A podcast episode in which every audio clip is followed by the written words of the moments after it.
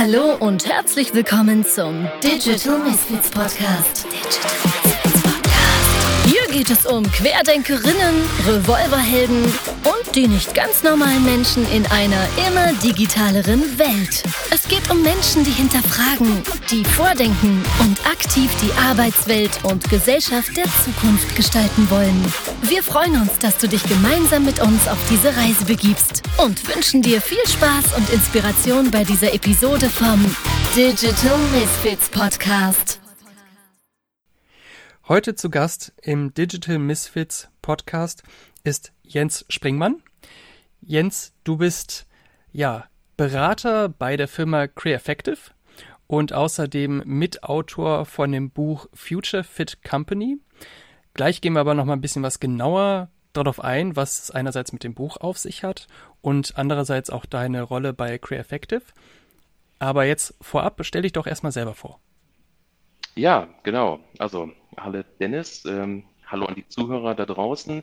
Ich bin Jens, bin 34, ein ähm, gebürtiger Rheinländer, den es jetzt schon längeren nach München verschlagen hat. Ich bin gebürtig mal ähm, bei einer Tageszeitung gestartet, weil meine Eltern gesagt haben, Junge, mach was Vernünftiges. Hm, habe da dann relativ schnell auch irgendwie in Anführungszeichen Karriere gemacht und dann so mit 30 gedacht, ui, wo bist du jetzt gerade eigentlich? Ist es eine Sackgasse? Willst du eigentlich irgendwie was ganz anderes machen? Habe dann meinen Job dort hingeschmissen, bin reisen gegangen, habe so ein bisschen für mich selbst den Sinn gesucht, so wie das ja viele auch ähm, für sich tun und bin dann vor dreieinhalb Jahren glücklicherweise bei Creeffective untergekommen und ähm, ja, bin da sehr viel am Lernen im Bereich Innovation, dieses Schlagwort New Work.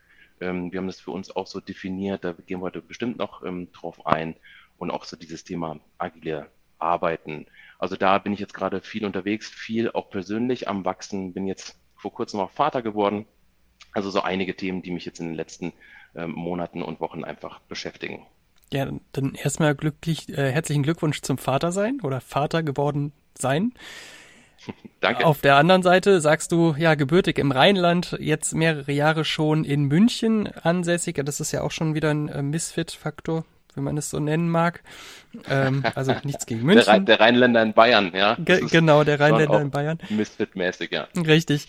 Und ähm, Du hast gesagt, äh, du bist in einem was in einem Verlagshaus, hast du deine Ausbildung gemacht oder bist ja. groß geworden, dort aufgewachsen? Eigentlich ja. eher ja wahrscheinlich sehr klassisches Geschäftsmodell, sehr konservatives Unternehmen wahrscheinlich. Also gerade wenn man sich genau. mal die Vergangenheit anguckt, ähm, ich habe es auch aus meiner ja aus meinem persönlichen Umfeld. Mein Vater hat sehr viel im Verlagswesen gearbeitet und ja mit Anfang der 2000er ging es da ja, ja im Prinzip rapide bergab und jeder Verlag musste in gewisser Weise gucken, wie es denn weitergeht und wie man denn noch seine Brötchen verdient. Mhm. Kein einfaches Umfeld und gerade wenn man dann eben Tatsache eher so einen konservativen Ansatz da fährt, was viele Verlage ja gemacht haben oder teilweise immer noch machen, glaube ich, sehr schwer. Aber was, was war für dich so die, der Punkt, wo du gesagt hast, okay, vielleicht doch nicht länger der Verlag? Ja, da muss ich sagen, ich war vor dem Verlag sogar in einem noch traditionelleren Unternehmen. Ich war nämlich noch klassisch bei der Bundeswehr, habe da meinen Zivil, äh, nee, nicht meinen Zivildienst, meinen Wehrdienst gemacht, neun Monate, ähm, und bin dann zum Verlag. Das war eher so eine, wie gesagt, so eine Vernunftsgeschichte. Der Verlag bei mir quasi vor der Haustür. Ich komme gebürtig aus der Nähe von Koblenz, war da bei der Rheinzeitung und ähm, habe mich da quasi eingelassen dann auf zweieinhalb Jahre damals Ausbildung zum Verlagskaufmann. Und das war 2005, habe ich da angefangen. Und ähm, die erste Station, in der ich war, war der Einkauf. Und äh, der Einkauf war erstmal damit ähm, beschäftigt, also ich vor allem dann, eine Abteilung abzuwickeln, die man kurz vorher geschlossen hat, um quasi outzusourcen und Gelder zu sparen. Also der Verlag, bei dem ich war, der war berühmt und berüchtigt für das Thema Outsourcing Anfang der 2000er Jahre, weil die halt relativ schnell gemerkt haben, oder generell ja auch die Medien, da hat es ja relativ früh schon angefangen, ähm, dass da diese Disruptoren gekommen sind, von denen man heute spricht, die dann eben die klassischen Geschäfte wie Anzeigen, ähm, also Geschäftsanzeigen, aber auch vor allem auch diese Themen wie Job, ähm, Auto, und auch Immobilien aus den Zeitungen rausgezogen haben und die Zeitungen oder die Verlage es nicht geschafft haben, sich auf breiter Front dagegen aufzustellen. Also es war eine, eine sehr spannende Zeit, ähm, die so auf dem Schneidepunkt war zwischen rückwärts gerichtet. Wir haben in den 80ern und 90ern viel Geld verdient und ähm, uns geht's doch eigentlich gut. Und warum sollen wir denn was ändern an unserem klassischen Geschäftsmodell? Und zu der Zeit haben die Verlage in meinen Augen ganz stark noch an dem Rad der Kosteneinsparung gedreht und mhm. noch nicht wirklich daran gedacht, wie können wir denn die neuen Medien, die da kommen, für uns wirklich nutzen. Und nach den zweieinhalb Jahren äh, Ausbildung habe ich dann überlegt, hm, war es das jetzt für mich? Und ich bin eigentlich so ein Typ, der gerne lernt. Dann habe ich noch ein Studium dran gehängt, ähm, in dem Rahmen aber ein duales Studium, weil ich wollte in der Verlagsbranche schon bleiben, gleichzeitig aber noch irgendwie äh, Betriebswirtschaft draufsetzen und habe dann mit einem Mannheimer Verlag ähm, an der Dualen Hochschule in Baden-Württemberg drei Jahre ein Studium gemacht, Medien- und Kommunikationswirtschaft. War da schwerpunktmäßig auch eingesetzt im Digitalbereich, wobei man da auch wieder sagen muss, was ist eigentlich für die Zeitung der Digitalbereich? Und ähm, ich habe dann gemerkt, nach diesen drei Jahren, ich muss raus aus der Digital- oder quasi aus der Verlagsbranche. Ähm, rein hatte ich so einen kleinen Abstecher in der Kommunikation, also ich habe Medien- und Kommunikationswirtschaft studiert, in die Kommunikation, war bei einer Werbeagentur. Das aber nur fünf Monate, weil ich dann gesagt habe, äh, das, was ich hier quasi reingebe an äh, Leben und das, was ich dafür rausbekomme, das ist, wiegt sich nicht auf und ähm, bin dann wieder zurück zum Verlag, aber habe dann gesagt, so jetzt wirklich online und war dann ähm, eine Weile bei Gutes Fragenet, die zu Holzbrink gehören. Also wer sie noch kennt, äh, wenn man bei Google früher eine Frage eingegeben hat, dann ist man da auf dieser blauen Seite gelandet. Marke kennt keiner, aber die Seite kennt eigentlich noch jeder. Mhm, ähm, und bin dann von Gute Fragenet zu Focus Online, äh, war da bei Burda, einem großen Verlagshaus hier in München und ähm, bin da zum Schluss dann auch als Teamleiter gegangen, habe aber dann wirklich so nach ja, knapp zehn Jahren ähm, in der Branche gemerkt, das fand ich super interessant, erfüllend ist es aber nicht. Mhm. Und ähm, ja, dann habe ich quasi für mich beschlossen, erstmal rauszugehen und habe gekündigt und war dann erstmal in Neuseeland und habe für, für mich mal die Dinge ruhen lassen und habe versucht, mal mit ein bisschen Abstand so auf mein Leben und auf das, was ich eigentlich machen möchte, ja, mal zu schauen. Jetzt, äh, okay, also bis dahin, an welchem Punkt oder in welchem Alter bist du dann aus dem Verlagswesen quasi rausgegangen? Da bin ich gerade 30 geworden. Okay, also kann man sagen, wahrscheinlich hast du gute zwölf Jahre in dem Bereich gearbeitet? Ja, zehn. zehn? 2000, 2005 bis 2015. Okay. Was ist es für ein Gefühl, wenn du eine Ausbildung bei einem Unternehmen anfängst und du bist quasi direkt mit dabei, Teile dieses Unternehmens abzuwickeln? Ist das was, wie kann man sich das vorstellen? Ja, ich muss sagen, damals mit 20 ähm, habe ich da noch gar nicht so richtig groß dran ähm, gedacht, was macht das jetzt eigentlich mit mir? was kommen da jetzt eigentlich Gefühle für bei, bei mir hoch? Jetzt mit, mit, mit 34, ähm, wenn ich auf mein Ich damals zurückschaue, dann war das noch ziemlich eindimensional unterwegs. Und ähm, gleichzeitig habe ich aber dann auch schon darüber nachgedacht, ah super, jetzt startest du hier äh, quasi nach der Schule, ähm, nach, dem, nach der Bundeswehr, ähm, in dieses Unternehmen, willst was mit Medien machen, das war ja damals auch noch sehr en vogue. Und das Erste, was du machst, ähm, sind quasi alte Computer abwickeln und zu schauen, wie kann man die eigentlich noch zu Geld machen. Mhm. Das war im Endeffekt nicht so prickelnd, aber ich habe es auch gar nicht so großartig reflektiert, weil ich vielleicht auch noch gar nicht an dem, an dem Punkt war mit Anfang 20. Ja, kann ich, kann ich äh, nachvollziehen. Ähm, ging mir und wahrscheinlich jedem anderen auch so, dass man mit 20 wahrscheinlich eher in seinem noch relativ kleinen Kosmos ist und erstmal damit beschäftigt ist, seinen eigenen Weg zu finden und sich dann keine großen Gedanken darüber macht, was das eigentlich bedeutet, in was für einem Rahmen man sich da überhaupt bewegt. Ähm, Gleich, okay. Gleichzeitig ist es aber so, ähm, wir beide sind ja irgendwie über 30.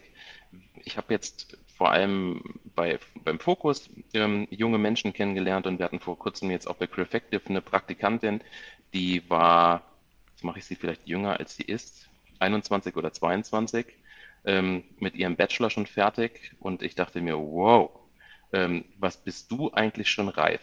Wenn ich mich vergleiche mit meinem Ich, was ich quasi so mit 2021 im Kopf hatte, ähm, wo ich herkam, wo ich hin wollte. Und wenn wir überlegen, die, die jungen Menschen, also man schimpft ja viel über die Generation Y und die, die Sets kommen ja jetzt erst nach. Aber wir müssen nochmal überlegen, wie früh die eigentlich schon ähm, Leistung bringen müssen. Wir mussten auch Leistung bringen, aber es ist irgendwie anders. Und wenn ich mit heute mit einem 20, 21-Jährigen ähm, spreche, dann hat der schon mehr gesehen, ist gefühlt auch reifer. Also ich will jetzt nicht ähm, pauschal das über alle legen. Da gibt es natürlich Unterschiede, auch unterschiedliche Unterschiede in unserer Generation, aber da ist schon ein Unterschied da. Ja, gebe ich dir recht. Äh, ähnliche Erfahrungen oder Beobachtungen mache ich auch. Wobei ich mir da die Frage stelle, ob es nicht eine Verzerrung in meiner Wahrnehmung ist. Das heißt, vielleicht denke ich, dass ich in der Zeit ähm, ja dümmer war, unerfahrener, naiver, weiß ich nicht. Also, mhm. da, dass ich, dass ich mich vielleicht selber unterschätze zu der Zeit oder vielleicht aber auch diese jungen Menschen heutzutage überschätze. Ja, also damals habe ich mit 15, 16 sicherlich auch clevere Sachen gesagt, war mir dessen aber einfach gar nicht bewusst, wie clever es war. Andere haben dann vielleicht gedacht, wow, der ist ja clever. Ich hatte aber selber überhaupt keine Ahnung, was ich da eigentlich tue. Deswegen hm. bin ich mir jetzt nicht sicher, ob es vielleicht ähm, wirklich eine Veränderung ist in unserer Gesellschaft und bei diesen jungen Menschen und Tatsache einfach, wie, wie reif sie sind, oder ob es einfach nur eine verquere Wahrnehmung ist, die ich und hm. wir da hm. vielleicht haben. Ja, das ist ja auch, ähm, man schafft sich ja seine, seine Wirklichkeit selbst und vor allem auch seine Erinnerung schafft man sich selbst. Also so wie du es gerade sagst, das trifft mit Sicherheit auch auf mich zu, ähm, dass ich jetzt in der Rückschau natürlich sage, oh, warst du noch irgendwie naiv und jung und ähm, vielleicht war ich das gar nicht. Aber in mir drin ist das gespeichert. Wenn ich jetzt mit jemandem spreche, der mich vielleicht in dem Zeitraum kennengelernt hat, der sagt, du warst da eigentlich schon fast genauso wie heute. Ähm, also es ist ganz, so ganz spannend, wie man sich eigentlich seine Wirklichkeit selbst kreiert, vor allem wenn man zurückblickt. Ja, und äh, wobei, was dem dann wiederum widerspricht, ist natürlich auch, wenn ich zurückgucke auf meine Anfang 20 und was ich geglaubt habe, was für ein cooler Typ ich damals war oder äh, was ich doch für ein wichtiger Mensch bin in diesem Universum und wenn ich dann jetzt mal zurückblicke und sage, boah, du warst damals ein Fliegenschiss und jetzt bist du ein Fliegenschiss, ne? Also jetzt weiß ich, dass ich ein ganz kleines Lichtchen bin ja. Äh, und früher äh, habe ich halt nicht geglaubt, dass ich ein kleines Lichtchen bin, sondern ich bin äh, quasi de, der Mittelpunkt des Universums. Ähm, also doch, damals war ich dann doch schon ziemlich naiv, glaube ich. Das lass ich mal so stehen. Sehr gut. Okay. Dann Verlagswesen bis äh, 2015. Dann genau. Reise nach Neuseeland. Was hat Neuseeland bei dir bewirkt? Mm, ja, ich bin halt auch noch so die, na, jetzt fange ich schon wieder mit der Generation an, aber irgendwie ist es gerade das Bild in meinem Kopf. Ähm, ich war während dem Studium und so weiter auch nicht im, im Ausland und das war irgendwie so mein, mein, mein, mein Outbreak. Ähm, raus von zu Hause, mal weg.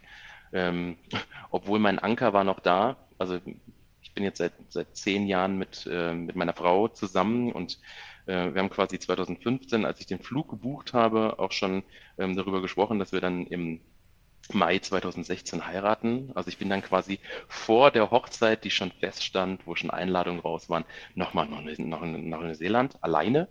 Ähm, zwölf Wochen. Sie kam dann aber nach Sie kam dann aber noch dreieinhalb Wochen mit dazu und dann sind wir mit dem Camper dort gereist. Aber für mich waren diese zwölf Wochen einfach wichtig. Ähm, ein Freund hat zu mir gesagt, als ich ihm davon erzählt habe, na wunderbar, dass du das, dich das traust, mit dir alleine mal in den Kohlekessel zu steigen und mal deine Gedanken, die du so im Kopf hast und ähm, so wie du über dein oder auf dein Leben drauf schaust, dass du das mit dir äh, alleine ausmachst. Und es war jetzt nicht nur Grübeln, es war auch viel Menschen kennenlernen, Kultur kennenlernen, Neuseeländer kennenlernen. Ich habe dann auch nochmal einen Abstecher gemacht nach Samoa, also in die Südsee, was für mich dann wirklich ähm, was komplett Neues war, weil Neuseeland ist natürlich sehr europäisch geprägt. Ähm, aber das hat für mich irgendwie so diesen, diesen Durst, den ich irgendwie auf neue Bekanntschaften schon immer hatte, ähm, noch mehr gestillt und auch noch ein bisschen mehr noch Lust gemacht. Also ähm, jetzt in den letzten dreieinhalb Jahren bin ich viel internationaler unterwegs, als ich es vorher noch war. Also da habe ich mich ein bisschen aus der Komfortzone auch ähm, getraut und im Nachhinein hat sich das auch total gelohnt. Also ich finde, ähm, ja, hättest du jetzt gesagt, du wärst äh, ein halbes Jahr oder ein Jahr alleine weggegangen, obwohl die Hochzeit schon geplant wäre, dann hätte ich gesagt, oh, oh, oh. Also erfahrungsgemäß Fernbeziehungen über die Zeit äh, eher kritisch, aber gut, dreieinhalb Wochen und wenn deine Frau wahrscheinlich damalige... Nee, Monate. Ja, Dreieinhalb Ach, Monate. Ja, ja, genau, aber also, dann ist deine Frau ja dazugekommen, oder? Nee, nach zwölf Wochen. Also zwölf ich Wochen. war quasi zwölf Wochen allein und dann hatten wir halt Skype-Calls und so weiter. Okay. Aber wir hatten ganz am Anfang zwei Jahre eine Fernbeziehung. Also wir waren es schon irgendwie so ein bisschen gewohnt und ähm, ja. Aber ich da ist, es, da, ist, da ist es einfach auch gut. Ähm, ich bin so jemand, ich bin am Ende, das habe ich jetzt auch festgestellt, ein freiheitsliebender Mensch, sowohl im beruflichen als auch im privaten. Und meine Frau und ich, wir haben da einfach einen sehr guten ähm, ja, Deal, in Anführungszeichen, einfach eine, eine Art, wie wir da miteinander umgehen. Ähm, wir sind jetzt auch schon so lange zusammen, aber jeder gibt dem anderen Freiheiten, Dinge zu tun. Und ähm, da hat sie das quasi auch voll gebackt und stand da auch total hinter mir ähm, und hatte da auch keine Sorge, was vielleicht aus der einen oder anderen Ecke mal so kam. Jetzt macht er nochmal drei Monate einen Trip alleine äh, vor der Hochzeit, ja. aber das war überhaupt kein Thema bei uns. Das ist jetzt auch nochmal, also da, da könnte ich jetzt auch noch einen Riesenfass aufmachen, äh, was, was äh, ja, moderne Beziehungen angeht, will ich aber jetzt an der Stelle gar nicht. Mhm. Ähm, aber ich, ich wollte nochmal darauf eingehen, was du gesagt hast, dass diese drei Monate alleine, das ist eigentlich eine Erfahrung, die hätte ich auch gerne mal gemacht. Also ich bin, gut, ich bin 2011, 2012 bin ich für anderthalb Jahre nach Berlin gezogen, aus dem Rheinland. Alleine ist jetzt nicht das Ausland, wobei, da hört man wahrscheinlich häufig ähm, ja genauso wenig Deutsch wie, wie äh, im Ausland. Das finde ich faszinierend an Berlin. Also man hört mhm. alles andere außer Deutsch. Ähm, ich, ich liebe das. Ähm, aber im Ausland wirklich mal irgendwie ein paar Monate alleine zu sein, das hätte mich schon gereizt, weil man auf einmal auf einer ganz anderen Ebene auf sich selbst gestellt ist. Man ist daran, darauf angewiesen, sich mit äh, der Kultur auseinanderzusetzen, mit, sich mit den Menschen dort auseinanderzusetzen. Und das sehr viel mehr, als es vielleicht bei einem Urlaub ist, den man geme gemeinsam mit seinem Partner macht. Hm, hm. Also das wäre auf jeden Fall was gewesen. Okay, dann warst du, wie lange insgesamt war, warst du dann da? Zwölf Monate? Nee, du kommst von Wochen zu Monaten. Ja. Ähm, ich war da Dezember 2015 und bin wiedergekommen dann im März 2016. Okay. Also trotz, also dann waren es äh, drei vier. bis vier Monate, vier Monate. Genau. Genau. Okay. Und danach aber gesagt, okay, jetzt muss auch was Neues her. Das heißt, du hast dich beruflich neu orientiert und bist dann bei Effective gelandet.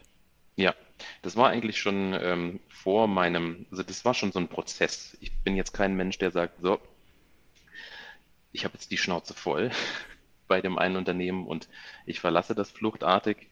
Ähm, da bin ich dann doch irgendwie zu vernünftig. Ähm, ich habe ein, ein Jahr lang berufsbegleitend zu meinem Job damals beim Fokus eine Fortbildung gemacht.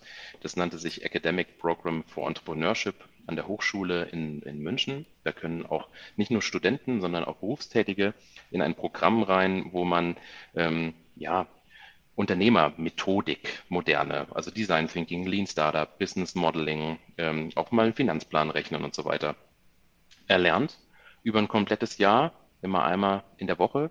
Und da habe ich schon ähm, Luft oder ja, Luft zum Atmen bekommen, wo ich dann gesagt habe, ja, das ist ein bisschen anders zu dem, was ich eigentlich in meinem Job mache. Ähm, ich bin mit sehr, sehr vielen Menschen unterwegs. Ich komme ursprünglich auch aus der Jugendarbeit, also ich war es immer irgendwie äh, gewohnt, mit Menschen zu arbeiten, fühle mich eher so als ein Pädag ähm, vergabter Pädagoge, als ein klassischer BWLer.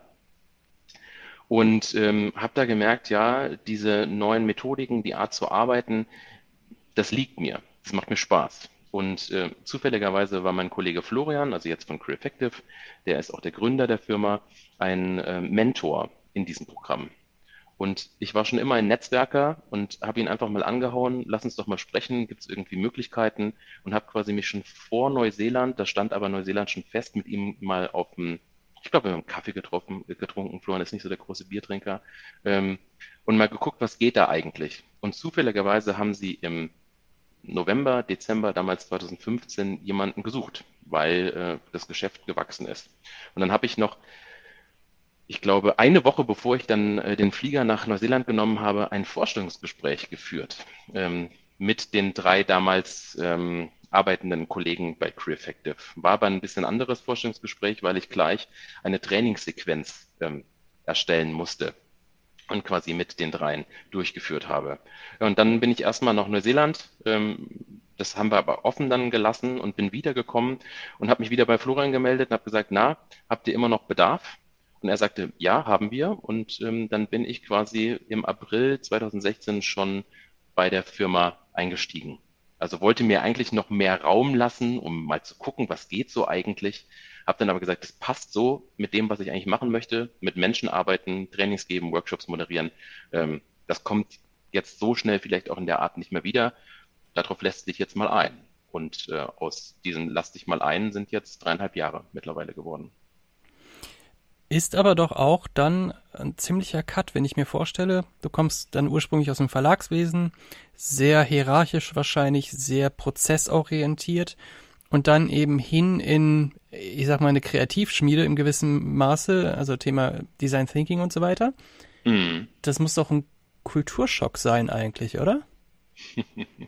Ich glaube, das ging bei mir immer so, das ging bei, so ein bisschen stufenweise. Also ähm, wirklich in den traditionellen Umfeldern war ich während Ausbildung und Studium, ähm, wobei das nicht an den, ich möchte nicht sagen, dass die Menschen traditionell waren. Wie du schon sagst, es waren traditionelle Hierarchiestufen und traditionelle Prozesse. Ganz stark ähm, dort in den beiden Verlagshäusern, wo ich war. Wobei die auch versucht haben, auf ihre Art und Weise das aufzubrechen. Aber das braucht Zeit und das braucht ein Umdenken auch in den Köpfen der Menschen. Und dann danach, in, jetzt in, als ich dann nach München gekommen bin und bei Gute Fragenet und bei Focus Online war, ähm, die waren schon beide anders unterwegs, weil die waren wie so Eil, ähm, wie so Inseln neben dem oder Schnellboote, ne, wenn wir bei dem Bild mit den Schiffen bleiben.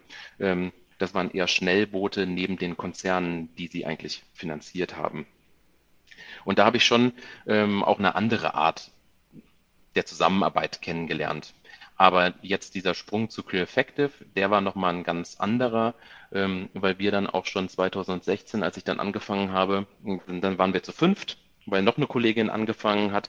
Ähm, nee, eigentlich sind wir noch zu sechst, weil wir haben auch eine, ähm, eine Backoffice-Kraft, die auch Teil des Teams ist, also zu sechst, weil wir dann schon 2016 damit angefangen haben, mit Selbstorganisation zu experimentieren. Also wir sehen uns eigentlich seit drei Jahren jetzt ein, als ein Labor für, ja, jetzt kann man sagen New Work, aber äh, wenn man es ähm, nochmal freischält, dann ist es eher, dass wir mit Holocracy und Soziokratie und so weiter experimentiert haben. Und das war schon, oder ist immer noch für mich echt ein Clash, weil da bin ich dann schon auch ein bisschen versaut von meinen Jahren davor. Ich hatte gestern ein sehr interessantes Gespräch und da kam ähm, die Fragestellung auf, funktioniert Holocracy und solche Strukturen in kleinen Unternehmen, das heißt Unternehmen mit sechs, sieben Mitarbeitern, so wie ihr es seid, funktioniert mhm. es dort? Weil im Prinzip stelle ich mir vor, dass jeder in jedem Circle drinne ist. Das heißt, gibt es dann da überhaupt noch eine, eine Organisationsstruktur, wie es nach Holocracy eigentlich vorgesehen ist? Hm, ich glaube, darüber können wir jetzt streiten, ob es dann quasi in, in einer holokratischen Struktur immer ganz, ganz viele Kreise braucht, also Circle. Ähm, wir haben einen großen Kreis. Da gibt es nicht viele, ähm, oder wir haben mal überlegt, auch kleinere Kreise zu bilden. Und dann muss man einfach mal schauen, sind das eigentlich gerade Projektteams oder sind das wirklich ähm, über längere Zeit bestehende Kreise, die sich einem Thema ähm, widmen und brauchen die auch, ein, also wenn wir jetzt mit Holocracy anfangen, eine eigene Governance, also quasi eine eigene Struktur, wie sie eigentlich arbeiten wollen. Und das haben wir für uns erstmal verneint und ähm, machen das jetzt eigentlich seit genau diesen drei Jahren in einem großen Kreis, wo dann ähm, wir verschiedene Rollen verteilt haben. Die meisten von uns haben quasi diese Beraterrolle und dann je nach Stärke ähm, besetzen quasi an, besitzt jeder auch noch andere Rollen. Also ich zum Beispiel komme ja aus der Online-Branche. Äh, ich bin bei uns derjenige, das ist bei uns die Rolle des Online-Technikers, ähm, der die Website pflegt, der die Social-Media-Kanäle ähm, aufsetzt und betreut, der SEO-Optimierung macht. Also das alles liegt, liegt bei mir. Ähm, dann haben wir aber auch Leute, die gar nicht so diese, diesen klassischen Background haben, wie zum Beispiel mein Kollege Daniel, der äh, ist eigentlich gebürtig Sinologe, macht bei uns aber das Controlling. Also der BWLer macht die Technik und der Geisteswissenschaftler macht die Zahlen. Also das ist sehr, sehr spannend bei uns. Und das, ich würde jetzt sagen, wir kommen hier und da natürlich schon an Grenzen, ähm, was dieses selbstorganisierte Arbeiten angeht. Aber ähm, wir haben mittlerweile so eine Kultur geschaffen, dass wir uns das dann gemeinsam anschauen und ähm, einen Lösungsweg gemeinsam auch entwickeln. Mhm. Für diejenigen, die nicht wissen, was Holocracy ist, ähm, gibt es sehr tolle Bücher drüber. Ich habe selber irgendwo eins rumfliegen. Äh, das ist aber noch irgendwo in meinem Umzugskartons verschollen. Ich weiß leider nicht, wie der Titel ist. Hast du zufälligerweise einen an der Hand? Ja, Holocracy baut ja auf ähm, Ken Robinson. Ich weiß gar nicht, ob ich jetzt einen richtigen Namen sage, aber es gibt ja im Grunde eine Firma, die hat äh, das Ganze weiterentwickelt und treibt das jetzt quasi auch unter Lizenz ähm, in die Welt. Wir waren natürlich, oder vor allem Florian, der äh, mit Frederic Laloux, also Reinventing Organizations, ähm, so den Aufschlag gemacht hat, lass uns doch mal unsere Organisation überdenken. Ähm, da wird Holocracy, oder Brian Robinson heißt er von Holocracy One, ähm, ich weiß es gar nicht, aber das ist im Grunde so, auf den geht's zurück. Also Laloux, Reinventing Organizations und um so ein bisschen Werbung für uns zu machen, ähm, also Future Fit Company, da wird es beschrieben.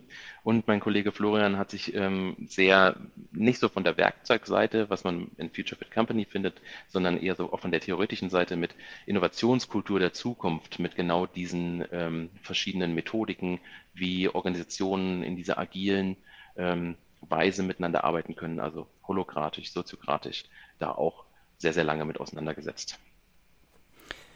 Jetzt mal kurz zurück zu Gute Frage. Ja. Eigentlich ja, also wie, wie du sagst, ne, ähm, man kennt es irgendwie, man ist immer über Google drauf gestoßen. Ich habe selber mhm. nie genutzt, aber wie du schon sagst, man googelt irgendwas und man kommt auf gute Frage, zumindest war es früher so. Inzwischen mhm. ist es mhm. Quora oder was auch immer. Gute Frage ist ja eigentlich aus der ja, Anfang 2000er Zeit eins der, ich würde sagen, Startups, wo, wo, wo jeder, wie du auch sagst, äh, einen Berührungspunkt mit hat. Mhm. Wie, wie ist der Unterschied oder wie ist, ja, wo ist der Unterschied zwischen dem, wie ihr jetzt arbeitet und dem, wie du damals dort gearbeitet hast? Also jetzt im Prinzip diese moderne New Work Welt zu die Anfangszeiten der Startups. Weil du jetzt gute Fragen jetzt sagst, also da gibt es ja auch eine, eine Historie, dass ähm, ich glaube, es war 2006, Holzbrink, also Holzbrink, ein großer Verlag, im Grunde zehn ähm, Startups mit, mit, Geld finanziert hat, wo dann am Ende unter anderem Gute Fragenet ähm, überlebt hat. Und Gute Fragenet ist in den Jahren sehr, sehr schnell, sehr, sehr groß geworden. Also ich bin da 2012 dazugekommen und war irgendwie Mitarbeiter Nummer 35 ähm, und ich bin dann schon 2013, ich war nur anderthalb Jahre da, äh, gegangen und dann waren wir, ich glaube, 80 oder sogar noch mehr. Also so ein richtig, äh, so eine Success Story, schnell wachsendes Unternehmen, wo dann ähm, Menschen, die im Führungsteam waren am Anfang oder quasi im Gründerteam waren, dann Führungspositionen eingenommen haben und dann natürlich Abteilungen entstanden sind. Und ähm, egal ob klassischer Verlag oder dort in dem schnell wachsenden Startup, ähm, Abteilungen entstehen gewisserweise auch aus der Not heraus. Und Abteilungen, da steckt ja auch das Abteilen von Menschen drin. Und so war es auch. Ich war da damals in der, in, in der Vermarktungsabteilung und dann gab es noch die Community Manager und dann gab es noch die Programmierer, die wiederum dann auch ähm, Frontend und Backend waren, also auch wieder abgeteilt wurden. Und so ein bisschen hat sich das damals auch dann angefühlt. Also dann gab es dann die Grabenkämpfe zwischen, so wie das im, im Verlag immer noch oder häufig der Fall ist, die Grabenkämpfe zwischen denjenigen, die den Content machen und denjenigen, die den Content vermarkten. Und ähm, ich will keine Werbebanner in meinem Artikel haben. Ja, das habe ich nicht nur bei Gute Frage Net gehört, das habe ich auch bei beim Fokus gehört. Und ähm, da hat jeder so seine Interessen und äh, hat auch seine Argumente, die auch irgendwie richtig sind auf der einen Art und Weise. Aber ich hatte in, in meinen ähm, ehemaligen Unternehmen immer so das Gefühl, man beharrt auf genau diesen Einstellungen. Und vielleicht sind sie auch äh, überholt, aber man beharrt darauf.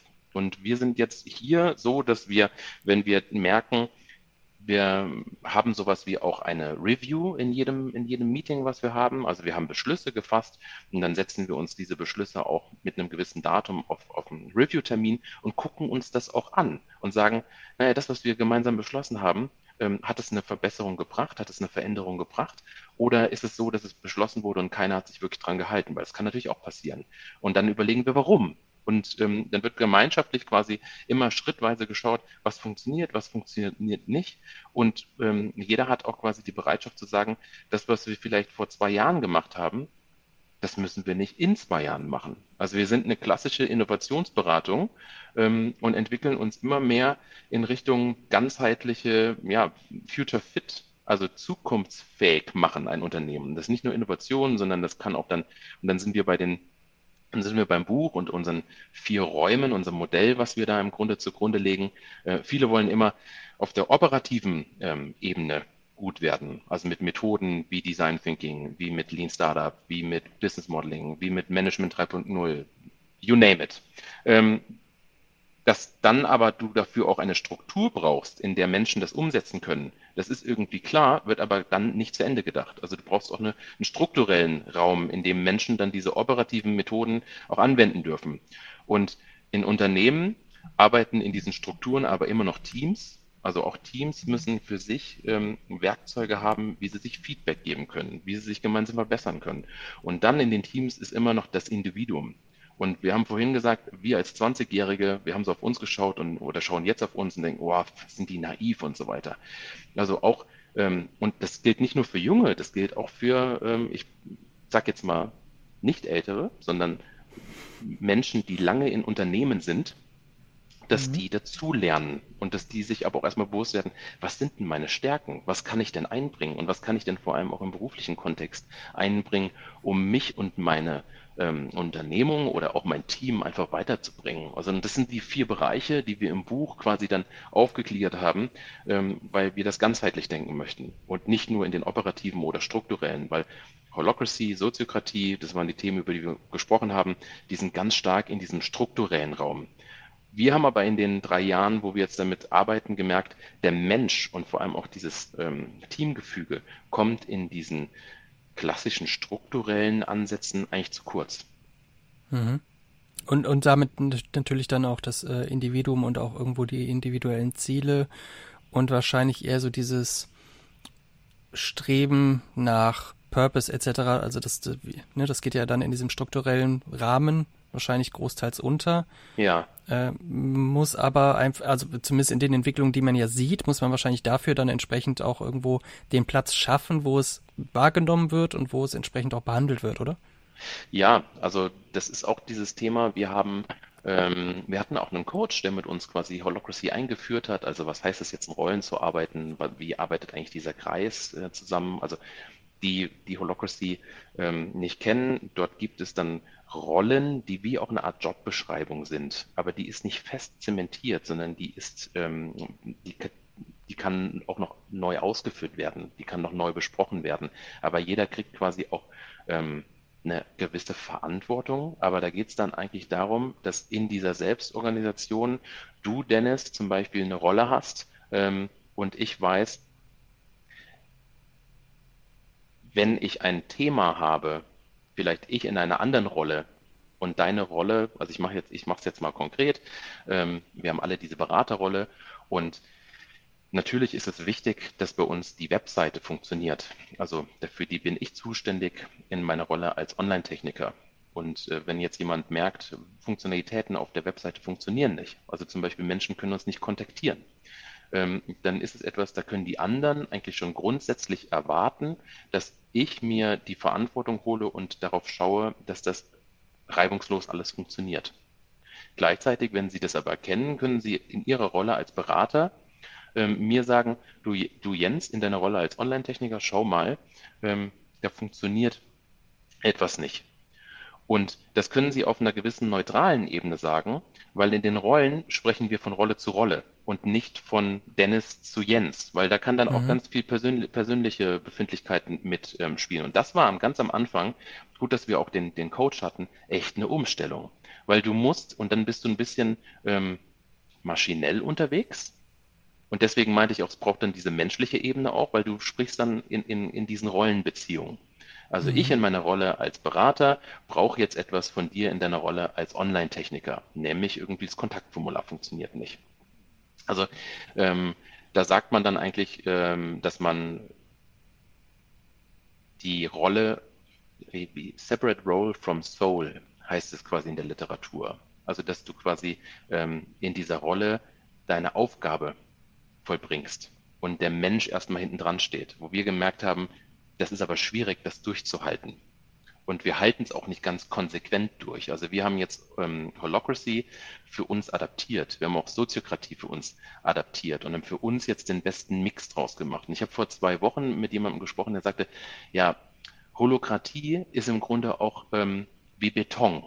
Jedes Unternehmen kriegt das dann an die Seite gestellt, mischen und damit bauen, musst du aber selbst. Und das finde ich auch. Und deswegen habe ich vorhin im Eingangs auch gesagt, man kann jetzt nicht sagen, du Unternehmen XY, du willst jetzt selbst organisiert und agil sein, mach mal Holocracy. Das funktioniert nicht. Man muss sich damit mhm. auseinandersetzen und man muss dann bei so einer Ausführung auch damit ähm, klarkommen, dass es erstmal Widerstände gibt und dass diese Mechanik dazu führt, dass die Menschen vielleicht auch sich als Person hinten ranstellen und dieses hinten ranstellen muss aber auch irgendwann wieder ins Licht geholt werden, weil wenn ein Mensch nicht mehr als Mensch wahrgenommen wird, ähm, sondern nur noch dieses Maschinelle, das ist ja auch das, was generell gerade mit New Work passiert, ähm, dann fliegt uns das irgendwann mal alles um die Ohren. Hm. Das heißt, du siehst gerade in dieser ganzen New Work-Bewegung auch wieder ein ins Zentrum rücken des Menschen und seine, ja, vielleicht Befindlichkeiten? Hm, ja, Befindlichkeiten hat für mich immer irgendwie so einen, so eine negative. Oder zumindest seine Emotionen und ja, dass er als Mensch wieder ernst genommen wird. Ja, ähm, wir hatten ja ähm, kurz vor äh, der Aufnahme darüber gesprochen, dass ich mich neben diesen selbstorganisierten Ansätzen, die wir jetzt auch bei uns in der Firma diskutieren und anwenden, stark mit ähm, Anselm Grün auseinandersetze und auch mit Bodo Jansen. Also der, das ist ja quasi der, der Autor von der Stillen Revolution, wer es vielleicht auch kennt. Und Anselm Grün ist ein Benediktiner-Mönch, ähm, der ganz stark auch mit der, mit, der, mit der Wirtschaft verknüpft ist, weil er kaufmännisch ein Kloster führt. Und die haben ähm, den Namen menschenzentrierte Führung geschaffen. Also mhm. weg von diesem, wir sind in Prozessen, wir sind in Abteilungen, sondern wir wollen als Menschen zusammenarbeiten und als die auch gesehen werden. Und wir zum Beispiel machen bei uns, wenn wir ein Meeting haben, ähm, weil du auch über Befindlichkeiten sprichst, wir machen jedes Mal einen Check-in. Wir machen jedes Mal zehn Minuten stellen wir uns so einen Time-Timer, also eine Uhr, die dann runterläuft und jeder kann dann was sagen, wenn er es möchte. Und äh, da kommen dann so Sachen wie, ja, ich habe letzte Nacht schlecht geschlafen oder ähm, ich bin jetzt fünf Tage beim Kunden gewesen, ich bin gerade, mein Stresslevel ist ziemlich hoch, aber auch vielleicht auch positive Sachen. Ich war am Wochenende auf einer Hochzeit und bin irgendwie gerade ziemlich ähm, aufgewühlt emotional, weil das sind wichtige Informationen. Ähm, wenn ich zum Beispiel gestresst bin, dann bin ich vielleicht nicht in meiner Mitte und reagiere dann vielleicht auch anders auf meinen ähm, Kollegen im Meeting. Wenn ich das aber gleich zu Beginn schon klar mache, also es ist kein Freifahrtschein, dass wir uns jetzt irgendwie anschreien, aber so ein, ähm, diese Befindlichkeiten, die dann jeder hat, die sind transparent und dann können wir damit arbeiten. Weil wenn sie in uns drin sind und wir sie nicht transparent machen, dann sind die ja trotzdem da. Und ich glaube, das möchte auch das Thema New Work.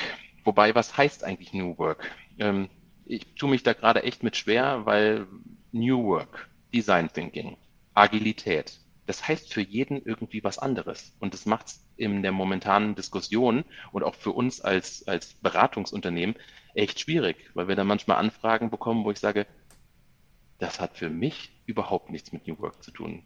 Oder mit Design Thinking oder mit Agilität. Das, das ist etwas, was wir auch ja feststellen. Ähm, einerseits finde ich, äh, sind viele Ansätze, die da draußen als New Work, ich sag mal, verkauft werden, viel zu kurz gegriffen. Ja, also da geht es dann um irgendwelche Raumkonzepte und sonst was. Ja, wir arbeiten in bunteren Räumen. Mhm. Ja, das ist ein Teil von New Work, das ist aber nicht alles.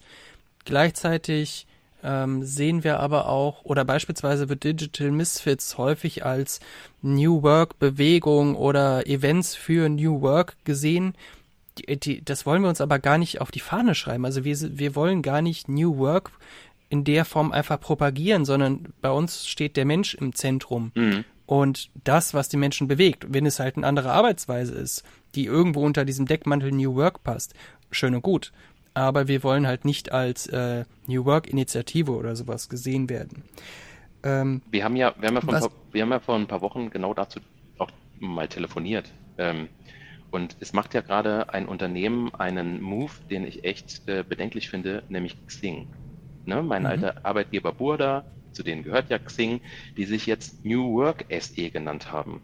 Also die haben im Grunde diesen Begriff für sich vereinnahmt. Und wenn man überlegt, äh, Friedhof Bergmann, auf den er mal zurückgeht, wenn man sich wirklich mal mit New Work in der ersten Welle auseinandersetzt, wir sind ja gerade so gefühlt in der zweiten oder dritten Welle, dann, wollten, mhm. dann wollte er ja was ganz anderes damit erreichen.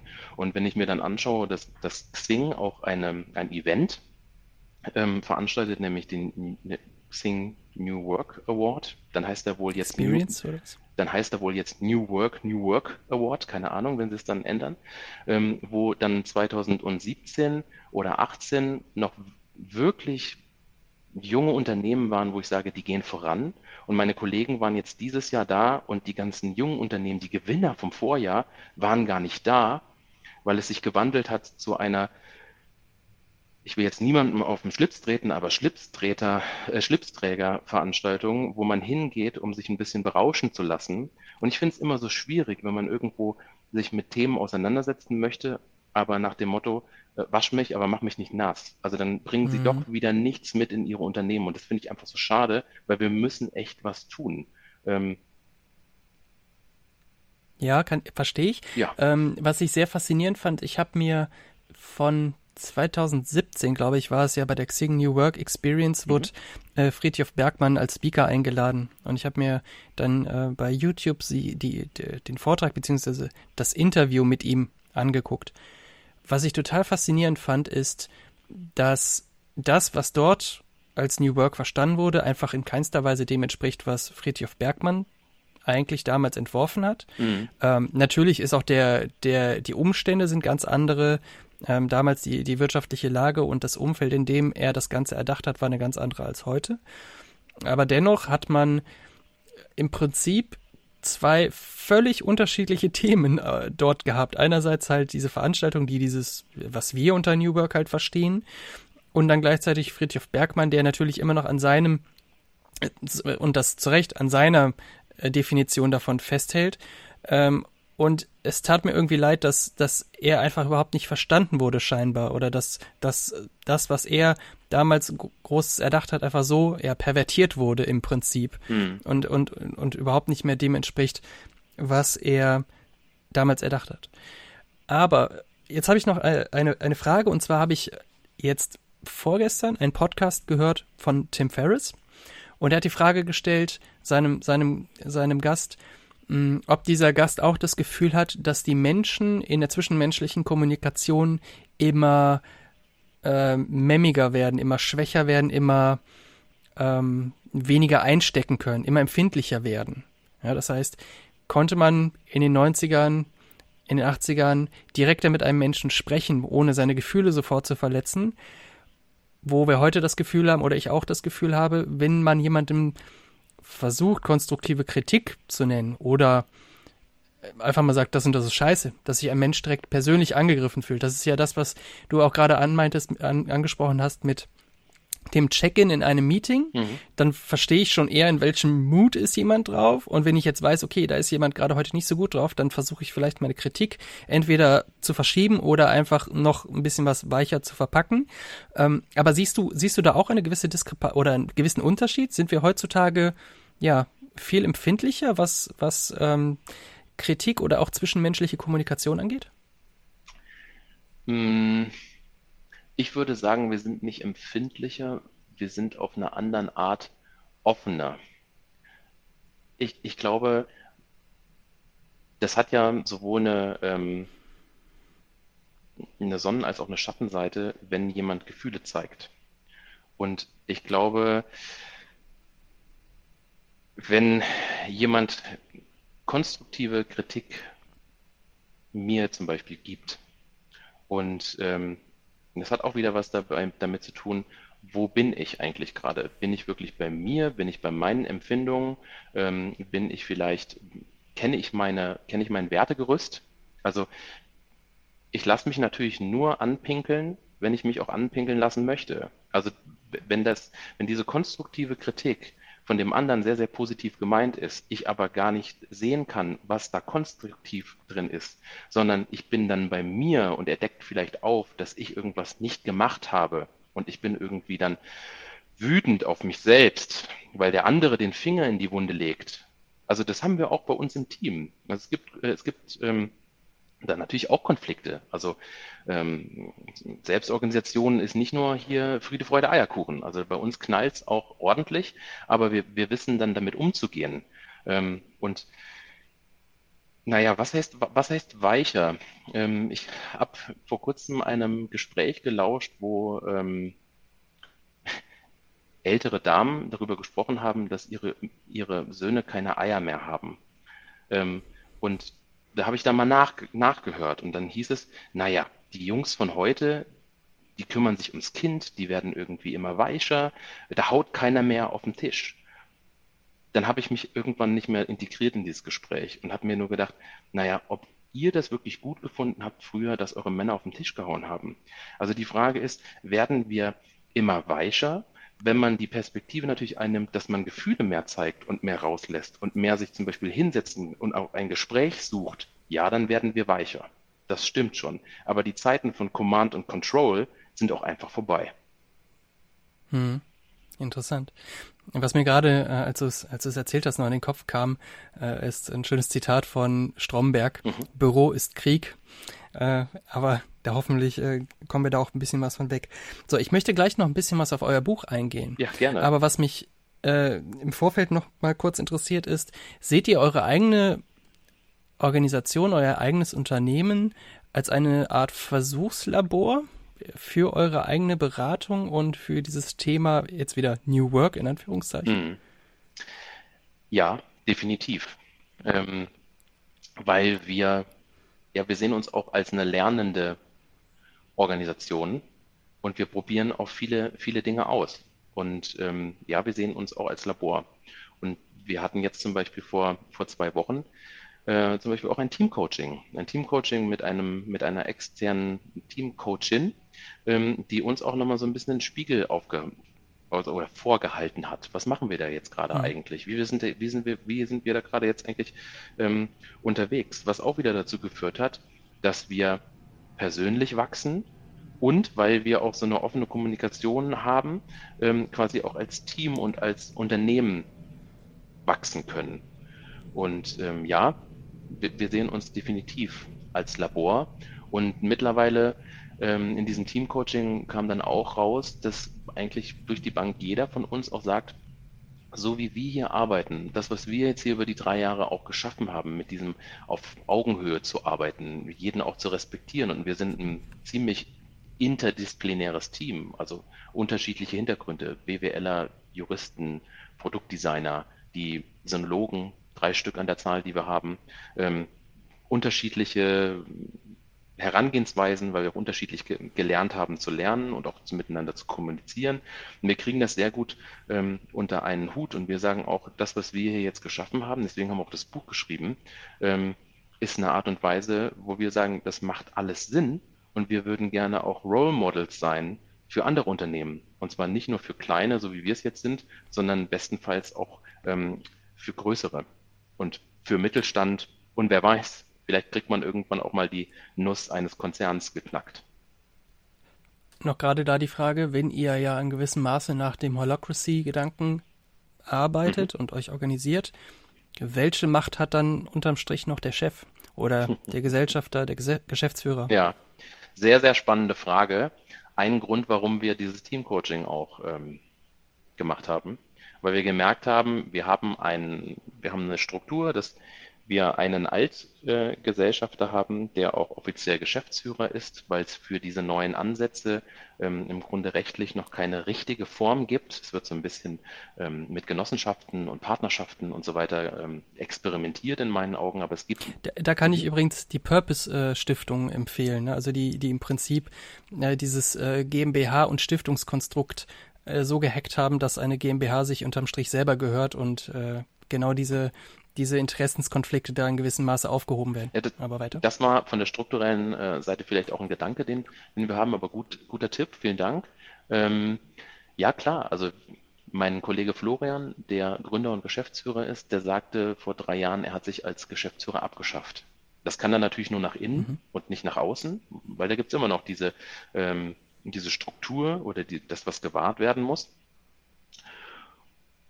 Ich muss aber auch den Hut äh, von meinem Kollegen ziehen, der ähm, sich sehr stark eingelassen hat auf das ganze Thema. Und ich bin in der Firma nur Angestellter.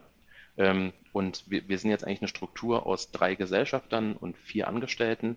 Und nach innen, wie wir arbeiten, ähm, jede Stimme hat Gewicht, ist es quasi auch auf Augenhöhe. Wo wir jetzt gemerkt haben, wo es ein bisschen im, im System geknarzt hat, war so dieses Thema auch, der Gesellschafter hat natürlich auch eine Renditeerwartung. Und wie, mhm. und wie gehen wir damit um?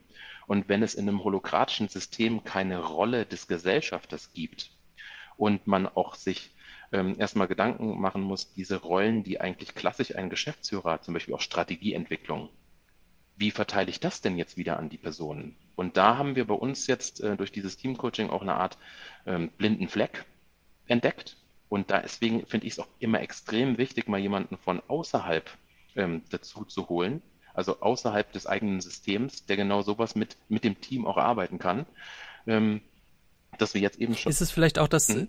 dass, dass der externe Partner in dem Fall den Finger auf Punkte legen kann, wo sich die internen Mitarbeiter vielleicht nicht trauen? Also ja dass, äh, dass das einfach ähm, da Mitarbeiter gibt, denen das schon aufgefallen ist, die sich aber vielleicht nicht getraut haben, es anzusprechen. Klar, da haben wir auch gemerkt, wir haben schon viele Formate, ähm, aber da hat uns einfach nochmal das Format, wo man sowas besprechbar machen kann, gefehlt. Und ich habe heute Morgen, ich habe heute Morgen einen, einen Artikel gelesen, ähm, New Work und die Rezension, die vielleicht ansteht. Was macht das jetzt mit so Unternehmen, wenn man jetzt sagen muss, wir müssen uns von Menschen trennen? Wer führt denn dann dieses Gespräch? Sprechen wir dann zu SIP darüber, von wem wir, von wem wir uns, uns trennen? Also jemand, der früher in der Geschäftsführung gesagt hätte, ähm, Mitarbeiter X, Y, Z, die müssen gehen, um das Unternehmen zu erhalten. Was machen wir jetzt? An dem Punkt sind wir äh, glücklicherweise noch nicht, aber der wird vielleicht auch kommen. Ähm, und dann bin ich gespannt, was das mit der, mit der Organisation macht. Aber gleichzeitig finde ich es dann stark zu sagen, wie können wir denn gemeinschaftlich eine Lösung finden? Gehen wir alle mit Stunden runter? Ähm, geht der ein oder andere in Teilzeit? Ähm, also nicht, dass irgendwie im stillen Kämmerlein eine Entscheidung getroffen wird, sondern man erarbeitet gemeinschaftlich eine. Und das finde ich auch dann eine der Stärken von der Struktur und von dem Thema Selbstorganisation kann man jetzt auch wieder definieren, was heißt das eigentlich, äh, wie wir arbeiten. Dass man sich miteinander austauscht und gemeinsam Lösungswege sucht. Interessant.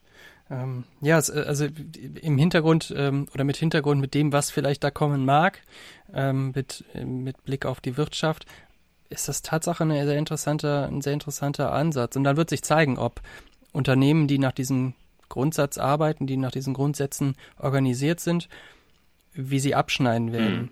Mhm. meine Theorie ist, dass wenn jetzt beispielsweise eine wirkliche Wirtschaftskrise kommt, wenn viele Mitarbeiter ihren Job verlassen werden, verlieren werden, dass das für Unternehmen auch gleichzeitig eine riesige Chance ist. Für Unternehmen, die sich richtig aufstellen, die haben dann in einem solchen, in einer solchen Wirtschaftslage eigentlich die Chance, an Fachkräfte zu kommen, die, die sie sonst jagen müssen. Mhm. Ja, also wo sie halt sonst nicht drankommen. Ähm, meine Theorie oder meine These ist einfach, dass, dass sich jetzt die Unternehmen richtig aufstellen sollten, um dann, ähm, ja, auch wenn es kontraintuitiv ist, aber eben nicht nur Leute rauszuwerfen, sondern auch Leute einzustellen, weil wann sonst? Mhm. Okay, aber nochmal zurück oder jetzt endlich mal zu dem, zu eurem Buch Future Fit Company. Warum? Warum habt ihr das Buch geschrieben? Warum? Jetzt haben wir uns, ich gucke auf die Uhr, nach 55 Minuten durchgetankt äh, zum Kern. Ähm, nee, aber ich finde es auch immer ganz gut, nicht nur irgendwie Buchpromo zu machen. Ähm, aber warum haben wir dieses Buch geschrieben? Also ähm, wir haben schon ein, ein, ein sehr erfolgreiches Buch, nämlich Denkwerkzeuge der Innovation und Kreativität, was mein Kollege Florian vor einigen Jahren mal geschrieben hat, ähm, wo wir oder wo er weg wollte von den reinen Theorien zur Kreativität hin zu handfesten Werkzeugen und Methoden, die angewendet werden können. Und ähm, wir haben uns vor mehr als anderthalb Jahren zusammengesetzt mit dem ähm, Murmann Verlag, wo unter anderem auch Dark Horse publiziert, also das Digital Innovation Playbook stammt auch mhm. ähm, aus dem Haus. Und ähm, wir haben das auch ein bisschen anders gemacht als der, die klassischen Autoren. Ähm, Murmann hatte Interesse, mit uns zusammenarbeiten, zu, zu arbeiten. Die suchen gerade aktiv nach solchen Kollektiven, die gemeinsam auch ähm, was erarbeiten möchten. Und wir hatten die Idee, ein Buch zu schreiben mit Werkzeugen, die wir selbst in diesem Labor, Crefective, die letzten Jahre angewendet haben. Ähm, also das kann Prototyping und Nutzerbeobachtung aus dem Design Thinking sein. Also wir haben nicht gesagt, wir schreiben jetzt ein Buch über Holacracy, über Design Thinking und über was weiß ich für eine Methode, sondern wir holen da eigentlich die Dinge, wo es drauf ankommt. Und für mich ist es zum Beispiel im Design Thinking eben Nutzerbeobachtung, Nutzerbefragung und Prototyping, holen wir aus den Methoden raus und beschreiben diese Werkzeuge so, dass wir auch sagen, darum braucht es das ähm, so wird es durchgeführt und da gibt es vielleicht auch noch Hürden, die ihr bedenken müsst, wenn ihr es selbst in eurem Umfeld anwendet. Also wir haben zum Beispiel auch aus dem Scrum ähm, den Sprint nochmal als, als, als Planungselement rausgezogen oder mhm. auch das Arbeiten mit, mit, mit, mit einer Kanban und haben dann eben geschaut, diese Werkzeuge, die wir haben, mh, hm, die haben in diesen Rahmen dieser vier Räume gepasst. Also operativ, strukturell, zwischenmenschlich und auch individuell. Und zusammen mit Murmann äh, kamen wir dann irgendwie auf diesen, auf dieses Thema, auf dieses, diese Narrative der zukunftsbereiten, also der Future Fit Company, ähm, dass es sich auch trainieren lässt. Und äh, mhm. dieses Buch haben wir dann im Grunde über mehrere Workshops, bevor wir eigentlich angefangen haben zu schreiben, also auch eine ganz andere Herangehensweise, haben wir im Grunde von den Narrativen her aufgebaut, ähm, dass es auch wie so eine Art Check-in ins Fitnessstudio ist, du als Unternehmer in, in, in einem Unternehmen, wobei ich nicht nur sagen möchte, das gilt für Unternehmer, sondern eigentlich für jeden, der was verändern möchte. Ähm, du machst erstmal einen, einen Check-in, kriegst von uns einen Fragebogen und ähm, wir haben für uns fünf Hauptherausforderungen definiert, ähm, wo viele Unternehmen auch mit vielen Kundengesprächen, die wir geführt haben, gerade so ein bisschen strugglen. Also viele wollen schneller werden, viele wollen innovativer werden, viele haben dieses Thema, dass sie die interne Zusammenarbeit verbessern möchten oder eben das unternehmerische Denken ähm, integrieren möchten. Und dann eigentlich der für mich ein sehr wichtiger Punkt, Unternehmen wollen im Kampf um junge Talente auch bestehen. Und mit diesem Fragebogen, mit diesem Check-in kann man eigentlich sehen, okay, in welchem dieser fünf, oder vielleicht hat man auch in allen fünf, aber dann kann man priorisieren, hat man eigentlich den größten Bedarf.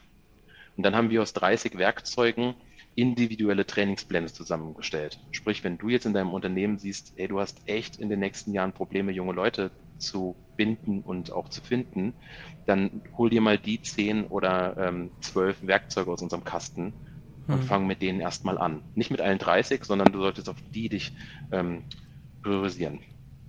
Das heißt, es ist im Prinzip ein, ein Buch, was den anderen Büchern vor, im, vorausgeht. Also bevor ich mich schlau mache oder bevor ich mir ein Buch kaufe zum Thema Design Thinking und dann einfach nur wahllos Design Thinking mache, ja. hilft mir euer Buch dabei, überhaupt erstmal einen Überblick über diese ganzen Tools zu bekommen, die es da draußen gibt und den konkreten Anwendungsfall im Unternehmen zu definieren, bevor ich einfach nur wahllos irgendwelche Tools lerne. Ja. Und dann kann ich entsprechend meiner, meinem Defizit, was ich vielleicht äh, gefunden habe oder was ich, was ich mir aufgemacht habe, kann ich dann entsprechend eurem Training, eures Trainingsplans die Tools zur Hand nehmen und dann über deren Literatur wahrscheinlich tiefer ins Thema eintauchen. Genau, also wir ähm, referenzieren dann überall auch nochmal auf weiterführende Literatur. Aber du hast was ganz, ganz Wichtiges gesagt, was mich auch so echt ähm, an dieser ganzen Thematik mit New Work und so weiter auch stört oder was uns auch dazu bewegt hat, dieses Buch zu schreiben. Weil ähm, die Haltung ist jetzt sehr häufig, wir schicken unsere, unsere Leute jetzt in ein Design Thinking Training oder wir mhm. schicken unsere Leute in ein Scrum Training oder wir schicken unsere Leute in ein Business Model Innovation Training. Und die hießen vor 10, 15 Jahren, hießen die einfach anders. Jetzt heißen sie so. Ähm,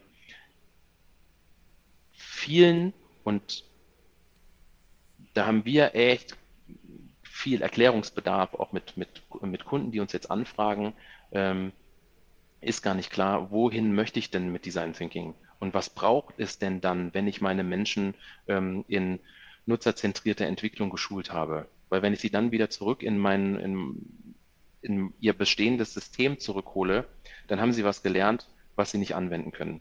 Das wäre wie wenn ich dir jetzt beibringe zu, zu backen, ähm, du bist aber eigentlich Klempner. Okay. Was, was, was, bringt dir das dann, dass du weißt, wie eine Backmischung äh, gemacht wird, wenn, wenn du mhm. das Brot in deinem Umfeld nicht backen kannst? Also es war jetzt ein bisschen weit hergeholter Vergleich. Aber äh, häufig ist eigentlich so diese Frage, warum? Also was soll denn das Ergebnis sein, dass Menschen nutzerzentriert entwickeln? Oder was ist das Warum, dass wir jetzt in Sprints ähm, entwickeln? Mit zum Beispiel auch einem Product Owner und auch zum Beispiel einem Scrum Master. Und es muss nicht immer ein mhm. Scrum Master sein. Also ein Scrum Master ist eigentlich nur derjenige, der schaut, dass das System funktioniert. Aber wenn du von heute auf morgen auch jemanden sagst, du Abteilungsleiter, du bist jetzt ab sofort Product Owner, der wird genauso als Abteilungsleiter agieren, weil er es so gewohnt ist, ähm, wie vorher.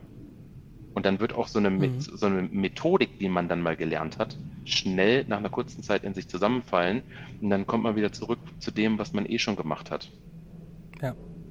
Also das ist ja, ich meine, das ist ja auch ähm, häufig hört man es, dass Digitalisierung und all das, was momentan besonders durch Beratungsunternehmen und so weiter verkauft wird, eigentlich nur alter Wein in neuen Schläuchen ist. Ja. Also das, was du gerade gesagt hast, das hieß halt damals anders, heute heißt es anders und ist im Prinzip immer noch das Gleiche.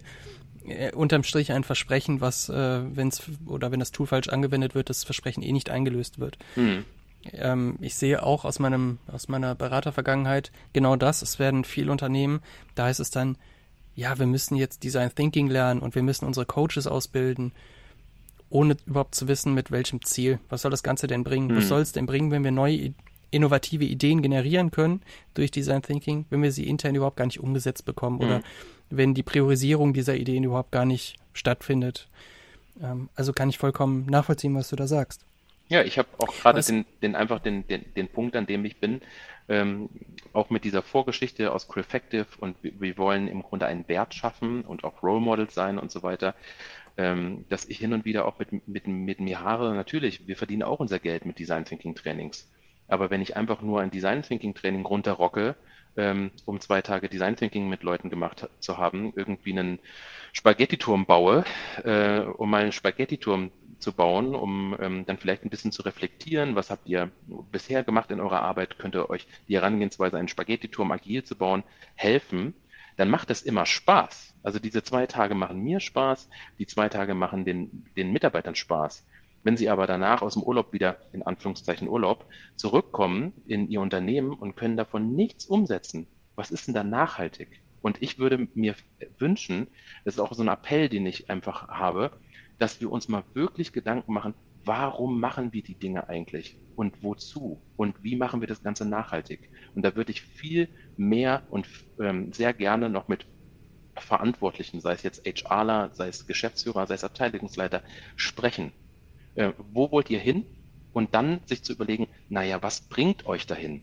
Und das muss vielleicht nicht ein zweitages Design Thinking Training sein, sondern das braucht dann meistens mehr. Zumal Design Thinking ja häufig als Wunderwaffe äh, zur einmaligen Anwendung quasi gesehen wird. Ja, dann wird es einmal angewendet oder vielleicht mhm. zweimal mhm. angewendet. Ein sehr enger Freund von mir sagte aber, eigentlich ist Design Thinking vielmehr ein Paradigma, was oder was Einzug halten muss, beziehungsweise ein, ein Grundsatz, der eigentlich in jedem Handeln irgendwo Einzug halten muss. Das heißt, in jeder Struktur und eigentlich ein fortlaufender Prozess ist, der immer wieder beachtet werden muss. Und dann ist die eigentliche, oder dann kommt besonders beim Design Thinking die eigentliche äh, Macht zum Vorschein. Wenn man nämlich mhm. immer wieder diese Schritte geht und nicht nur zweimal und dann war es das, sondern wirklich jede Woche, jeden Monat, jedes mhm. Jahr, bei jeder, bei jeder Tätigkeit und Aktion. Ja, das, das wäre eigentlich so eine, so eine Traumvorstellung. Die Menschen machen Design Thinking und erinnern sich in fünf Jahren gar nicht mehr daran, wie das Ding eigentlich mal hieß. Genau, wenn es, wenn es zur Intuition wird, beziehungsweise zum selbstverständlichen Handeln. Ja, genau. Was sind denn eure weiteren Pläne? Ähm, ihr habt das Buch veröffentlicht, ihr arbeitet weiter natürlich als Beratung und wollt das Ganze weiter in die Welt bringen. Ihr seid selber euer eigenes Versuchslabor und werdet da hoffentlich nicht äh, das Märtyrer-Dasein irgendwann, also ich meine, alles kann irgendwie schiefgehen in so einem Versuchslabor. Was sind eure weiteren Pläne? Hm, unsere weiteren Pläne. Das ist eine sehr gute Frage. Ähm, also wir sind gerade, vor allem in, in diesem Jahr, in ähm, so einer Findungsphase, die wir langsam abschließen. Also in der Arbeit an dem Buch haben wir uns eigentlich jetzt, das war wie so ein Strategieprozess, ähm, sind wir uns nochmal klar geworden, ähm, wo kommen wir her, wer sind wir, wo wollen wir hin. Und ähm, jetzt vor allem vor zwei Wochen dieses Team-Coaching hat uns eigentlich gezeigt, dass unser Purpose ähm, nicht der ist, Workshops zu geben oder Design Thinking Trainings zu machen in den Firmen, sondern wirklich dieses, wir gehen als, als Role Models voran und möchten im Grunde so auch ähm, zukünftig auftreten, dass wir wissen, was wir tun und dass es uns gut tut, so wie, es wir, wie wir es tun und Menschen eigentlich davon begeistern und explizit nicht ähm, überzeugen, sondern begeistern, ähm, dass sie es uns nachtun. Jetzt sagtest du, ihr seid am Ende eurer Findungsphase, aber die wird nie enden. Ich glaube, genau, ich wollte gerade sagen, nochmal zurückgehend auf den Anfang unseres Gesprächs, ja, also auch mit 20 habe ich gedacht, dass ich am Ende meiner Findungsphase bin und ich stelle jede Woche wieder fest, ich bin wieder in einer neuen Findungsphase. Also wie du sagst, die wird nie enden. Du, ich habe gerade eine vier Monate alte Tochter ähm, und es ist ein Traum, weil die findet sich jeden Tag neu. Da zuzugucken. Und ähm, ich glaube, das ist die große Aufgabe, die jeder von uns hat, wenn wir auch von diesem lebenslangen Lernen ähm, sprechen. Das heißt nicht, dass wir neue Tools, neue Methodiken und so weiter lernen müssen, sondern ich verstehe unter lebenslangem Lernen, dass ich offen bleibe für neue Themen, die am Horizont auftauchen. Und ich muss dem nicht hinterherrennen, aber ich sollte mir sie vielleicht einfach mal angucken und mich auf sie einlassen. Und ich glaube, das wird, das wird, das wird wirklich sehr, sehr, sehr, sehr, sehr, sehr, sehr wichtig, dass in den Unternehmen ähm, alle genau diese Offenheit haben, ob sie jetzt jung sind, ob sie alt sind, ob sie Männer sind, ob sie Frauen sind, was weiß ich was, ob sie Geschäftsführer sind oder Azubis. Offenheit für Themen und Offenheit füreinander. Und Sehr da schön. bin ich, da bin ich vielleicht auch ein kleiner Träumer ähm, und habe auch in Unternehmen gesehen, wie, wie es laufen kann, wenn man noch in einer alten Denke einfach unterwegs ist aber da muss ich sagen, die letzten drei Jahre hier bei Crefective, ich bin da sehr, sehr dankbar, äh, dass ich hier bin, bin auch sehr dankbar äh, meinen Kollegen, von denen und mit denen äh, ich einfach wachsen konnte. Und aber für Wachstum braucht es eine Haltung. Und das würden wir gerne, weil du meinst, wo wollen wir hin, das würden wir gerne äh, noch mehr nach draußen tragen. Und genauso wie hier in dem Podcast sagen, hier sind wir ähm, und wir machen es gerne mit euch zusammen. Das war jetzt der, Werbe, der Werbeabschnitt, ja. Okay, zum Abschluss habe ich noch zwei Fragen. Die ja. erste ist, was sind Bücher, die du empfehlen würdest? Und das können alles Mögliche sein. Ja, also, äh, ich habe ja schon von, ähm, von Anselm Grün und Bodo Jansen erzählt. Also die Stille Revolution und Stark in stürmischen Zeiten äh, sind zwei Bücher, die ich auf jeden Fall ähm, empfehlen kann. Dann, äh, ich bin ein, ähm, ein Hörbuchhörer und du, ich scrolle jetzt einfach mal meine äh, Audible-Bibliothek durch. Dann fünf Dinge, die Sterbende ähm, am meisten bereuen von Bronnie Ware. Super Buch. Ähm, und was ich sehr, sehr gut fand, war ähm, Selbstbild von Carol Dweck wo es um ein Fixed und ein ähm, Dynamic Mindset geht. Also genau um dieses lebenslange Lernen. Und ich glaube, damit einzusteigen. Ist eine Psychologin, äh, da muss man drauf stehen, ähm, aber das Buch habe ich wirklich verschlungen. Ich muss gerade schlucken bei dem, was du, was du gemeint hast. Äh, fünf Dinge, die Sterbende bereuen. Boah, harte Nummer. Glaube ich, muss ich mir äh, durchlesen, angucken, anhören, wie auch immer. So, ja, und, weil da ist, es, da ist das Spannende in dem Buch, das sind fünf Dinge, die liegen auf der Hand. Ja, ähm, klar. Wahrscheinlich die, weniger, die, zu wenig Zeit mit der Familie verbracht. Ähm. Ja, zum Beispiel.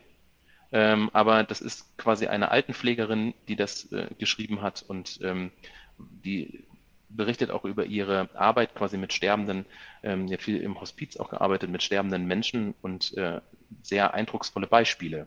Und warum das so wichtig ist, sich nicht erst am Lebensende zu sagen, oh, hätte ich mal mehr Zeit mit meiner Familie verbracht. Also sehr, sehr, sehr, sehr gutes, ähm, ist nicht so eine leichte Kost, aber sehr, sehr gutes Buch. Ja, das denke ich, mir musste schon beim, beim Titel musste ich schon schlucken. Okay. So, letzte Frage. Ja. Welchen Gast würdest du vorschlagen für den Podcast? Welchen Gast würde ich vorschlagen für den Podcast? Hm. Wenn ich jetzt an Digital Misfits denke, das ist eine gute Frage. Jetzt natürlich die Gefahr, dass derjenige sich dann auf einmal auf den Schlips getreten fühlt, weil er auf einmal von dir als Misfit tituliert wird. genau. Möchte man Misfit sein oder möchte man nicht Misfit sein? Tja, ähm, ich möchte es. Ja, also man muss auch vielleicht hier und da ein bisschen anecken, um sich Gehör zu verschaffen. Ähm, du, da fragst du mich jetzt was. Ich habe, ich komme nicht auf seinen Namen, ähm, der Gründer von Kinoheld. Da müsste ich jetzt googeln, Mensch. Warte, das mache ich jetzt einfach gerade mal. Wir sind ja, wir sind ja agil, wir können ja jetzt hier, oh Gott, Buzzword. genau. Wobei es manchmal auch sagt, äh, hieß, ähm, agil ist schnell und schlampig. Aber wir kommen zum Ziel. Bernhard Karlhammer heißt er. Mhm. Mal gucken, ähm, ob ich ähm, irgendwie drankomme. Den habe ich persönlich noch gar nicht kennengelernt. Du, da kann ich gerne auch den äh, Kontakt herstellen. Der ist nämlich Münchner. Ähm, der hat jetzt auch ein Buch, äh, Startup Hacks, ähm, veröffentlicht. Und ich finde einfach, ich glaube, diese Story von Kinoheld irgendwie so ein, so ein, so ein kennst du Kinoheld? Nein. Die machen eigentlich dieses, diese ganze Abwicklung von Bestellmöglichkeiten äh, für Kinos. Ähm, mhm. Die hatten ja jahrelang immer nur so eigene gebastelte Lösungen und ähm, die haben jetzt übergreifend das Ganze hingestellt. Also quasi mhm. auch ein, ein, eine Gründerpersönlichkeit. Äh, und irgendwie, mu irgendwie muss ich an den gerade denken, weil das Buch äh, neben den Hörbüchern, die ich aufs Ohr kriege, habe ich natürlich einen Stapel mit, mit, mit Büchern auf dem Schreibtisch liegen, sein Buch gerade ganz oben lag. Ja, du hast doch geschummelt. Okay. Nein, im Ernst. Super, Jens. Ich würde sagen, damit sind wir am Ende. Ich bedanke mich vielmals für deine Zeit, äh, für deinen Input. Ja, sehr und gerne würde mich freuen, wenn du natürlich den Podcast auch mit dir selber als Gast, aber auch mit den anderen Gästen natürlich weiterempfehlst und wenn wir uns in Zukunft auf einer der Veranstaltungen von Digital Misfits persönlich treffen würden. Unbedingt. Also, bis dann. Ja, vielen Dank. Ciao. Ciao. Und das war's auch schon wieder mit dieser Episode vom Digital Misfits Podcast. Wenn es dir gefallen hat, würden wir uns freuen, wenn du den Podcast bei deinem bevorzugten Anbieter abonnierst und bewertest. Auch für eine Weiterempfehlung wären wir dankbar. Wenn du weitere Informationen zu Digital Misfits haben willst, findest du diese auf unserer Website unter www.digitalmisfits.net. Wir freuen uns, wenn du auch bei der nächsten Episode wieder mit dabei bist. Bis dahin wünschen wir dir eine tolle Zeit.